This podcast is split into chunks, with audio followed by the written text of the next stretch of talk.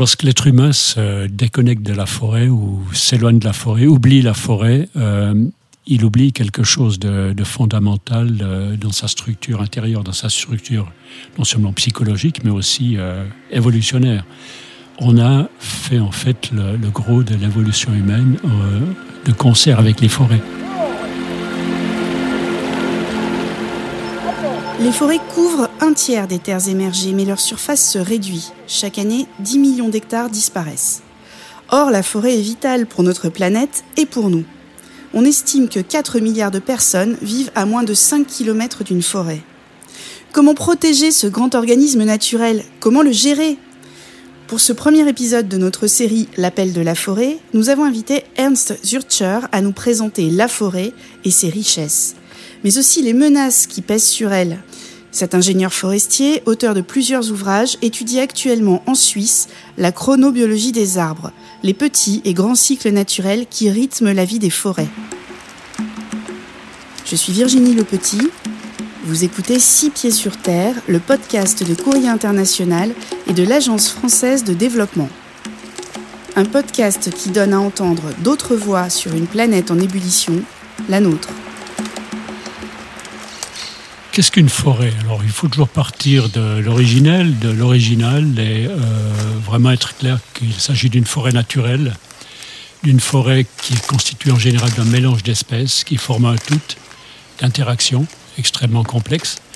C'est des arbres en interaction avec les champignons, avec la faune, et euh, l'ensemble constitue ensuite euh, ce qu'on peut appeler un organisme d'ordre supérieur qui a ses propres lois. Alors l'une des lois, c'est euh, la régénération. Une forêt naturelle se régénère par elle-même, par euh, dissémination des graines, directement par le vent ou par l'intermédiaire des animaux. Euh, et cette régénération naturelle a toujours lieu de manière idéale, au moment propice, à l'endroit propice, et la concurrence entre les plantes ensuite sélectionne les meilleurs. Ça, c'est le premier aspect. Le deuxième aspect, c'est euh, cette notion de métamorphose de la forêt. On n'a pas une forêt qui s'établit euh, d'un bloc d'une manière immuable, c'est toute une succession qui a lieu. Lorsqu'on a eu un incendie, par exemple, euh, dramatiquement, c'est le cas dans beaucoup d'endroits actuellement, vous aurez une observation suivante, c'est que d'abord, c'est des essences de lumière qui s'installent qui vont préparer le sol pour des essences de demi-lumière qui vont apparaître en dessous, et ensuite des essences de demi-ombre, pour finir par ce qu'on appelle le climax, la forêt finale. Donc c'est toute une euh, succession qui a lieu et qui est très importante de respecter lorsqu'on va faire une sylviculture proche de la nature.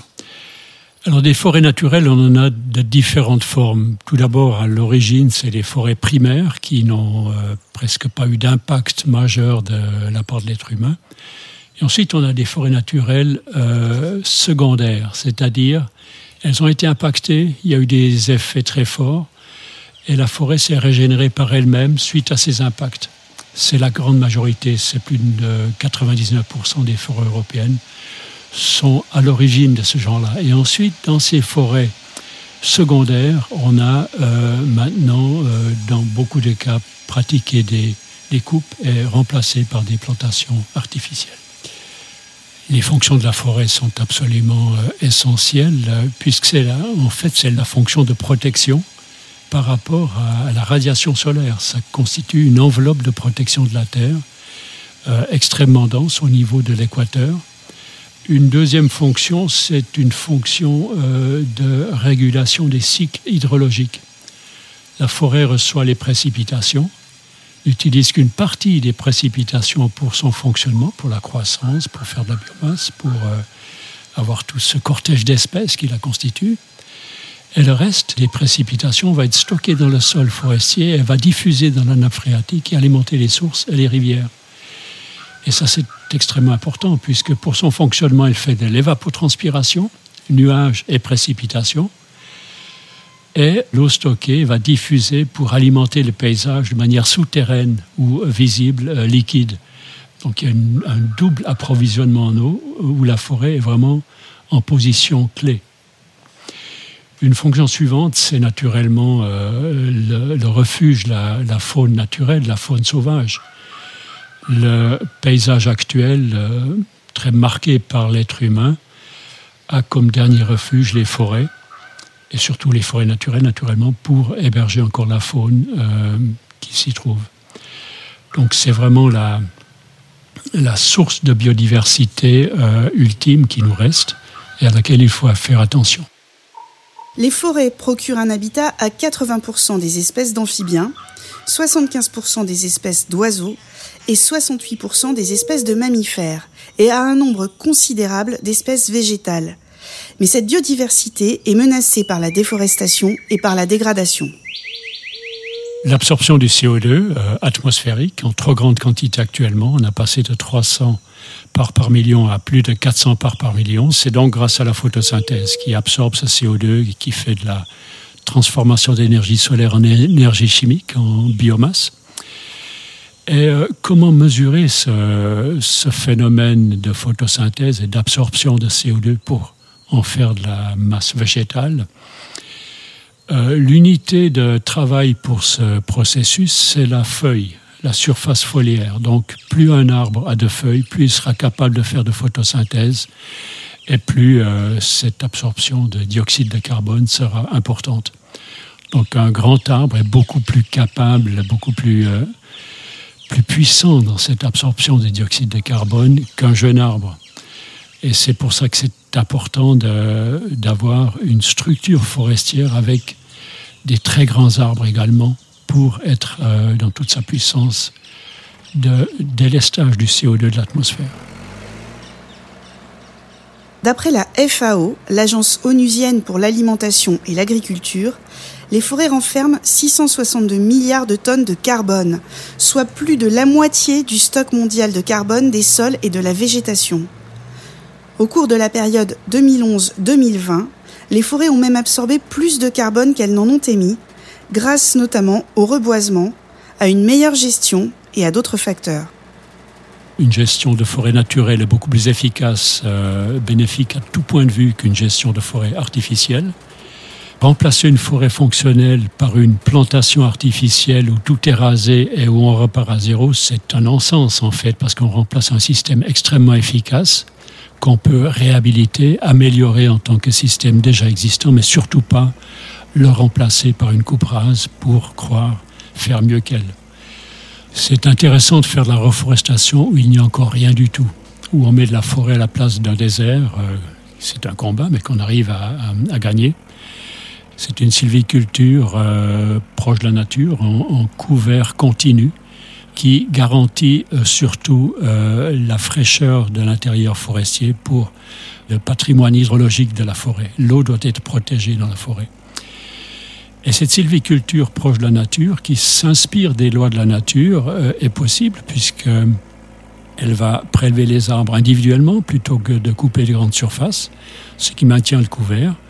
Et ces arbres sont toujours accompagnés d'autres arbres, ont une qualité du bois supérieure à des arbres qui sont en situation artificielle, qui sont toujours carencés par ce fait-là, puisqu'ils cherchent tous la même eau, les mêmes substances au même niveau, étant du même âge. Et ces arbres, dans une forêt naturelle, avec plusieurs étages forestiers, la jeune, moyenne et grande génération, vont être en complémentarité, vont être en partenariat.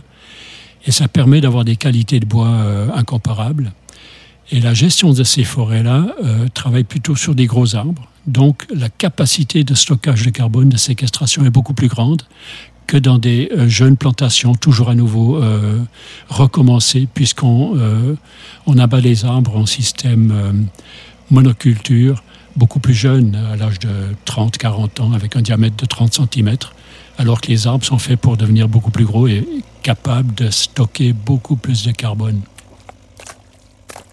les arbres peuvent vivre des centaines, voire des milliers d'années. Le plus vieil arbre du monde s'appelle Pando.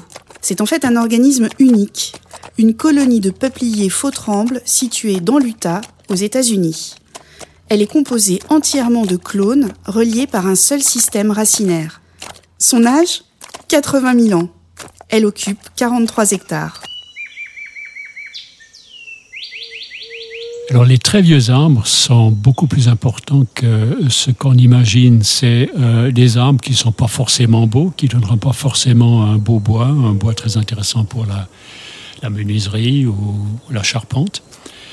c'est des arbres qui ont une fonction euh, au-delà de la production de bois. C'est en fait, euh, certains les, nomment comme étant des pharmacies vivantes. Ils ont traversé les décennies, les siècles parfois. En étant encore vivants, ils ont réussi à se maintenir grâce à leur euh, force euh, de croissance, grâce à leur système immunitaire quelque part, face à tout ce qui leur est arrivé et ils, euh, ils, hébergent un microbiote, c'est-à-dire toute une série de micro-organismes qui les ont aidés à remporter leur victoire et à atteindre ces âges-là. Donc c'est important pour la forêt d'avoir ces quelques représentants des générations précédentes pour les jeunes arbres, pour avoir recours à cette euh, microbiologie disponible. Si on enlève ces vieux arbres, la mémoire biologique de la forêt est gommée. Et les jeunes arbres doivent tout réinventer par eux-mêmes, et pas forcément avec succès. Et maintenant, ces forêts, euh, elles sont en fait le berceau de tout ce qu'on a pris comme place ou bien comme euh, fonction dans le monde, le berceau de l'agriculture. L'agriculture a pris ses sols aux forêts.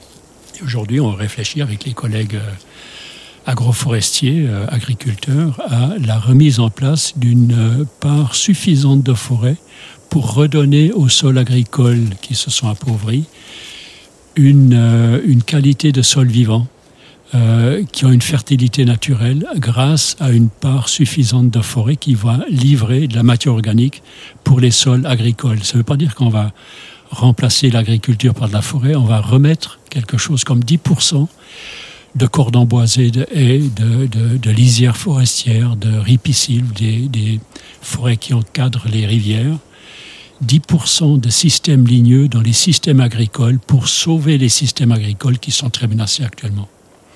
Et donc ça, ça va nous transformer les paysages. Et ce sera des paysages beaucoup plus durables.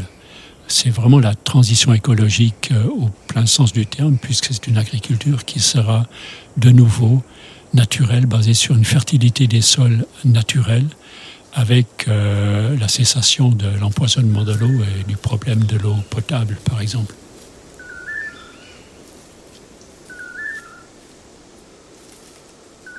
les forêts, c'est vraiment le mode euh, de fonction de la nature euh, originelle, disons primaire. La nature met des arbres partout où c'est possible.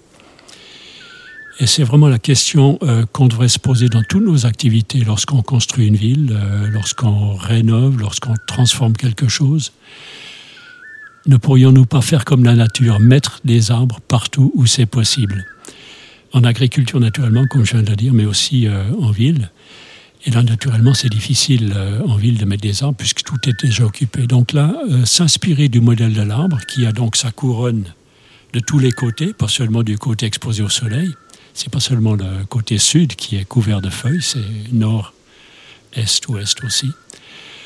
Et là, on pourrait s'inspirer de l'arbre et euh, imaginer la ville, la ville verte du futur. C'est des bâtiments qui fonctionnent comme des arbres, qui sont complètement enrobés non pas d'arbres, mais de lianes qui poussent aussi naturellement, qui ont besoin d'un support, et les bâtiments seraient donc ce support. Donc on commence déjà à avoir des bâtiments de ce genre-là, mais on peut aller beaucoup plus loin euh, en enveloppant les bâtiments, naturellement qu'une trame qui va porter cette euh, enveloppe végétale. Et la solution à, cette croissance végétale qui va donc faire reverdir les bâtiments et avoir tous les effets, c'est que le bâtiment lui-même va l'approvisionner en eau. Le bâtiment a son toit, qui est un système de collection d'eau. On va donc pouvoir stocker cette eau dans les sous-sols, dans les garages souterrains, par exemple, qui sont en train de se vider de nouveau. Les véhicules vont être de moins en moins présents dans les villes. Et cette eau va être disponible pour alimenter ces, euh, euh, ces lianes c'est du houblon, par exemple, liane très intéressante pour les gens qui aiment la bière. C'est de la clématite, c'est la vigne, c'est du kiwi. On a une euh, flore tout à fait intéressante dont un livre vient de sortir il y a quelques mois, les lianes. Et là, c'est vraiment l'avenir des villes. C'est des villes vraiment vertes qui s'alimentent en eau elles-mêmes puisqu'elles ont déjà tout pour. Vous venez d'écouter Six pieds sur terre, un podcast coproduit par Courrier International et l'Agence française de développement. N'hésitez pas à vous abonner sur la plateforme où vous aimez écouter vos podcasts. Cet épisode a été réalisé par Antoine Dabrowski. La musique est signée Lions Drums, tirée de son album Kagabas. Quant à moi, je vous invite à écouter notre prochain épisode. Nous recevrons Emma Dokak du WWF. Elle nous parlera de la protection des forêts de Nouvelle-Calédonie.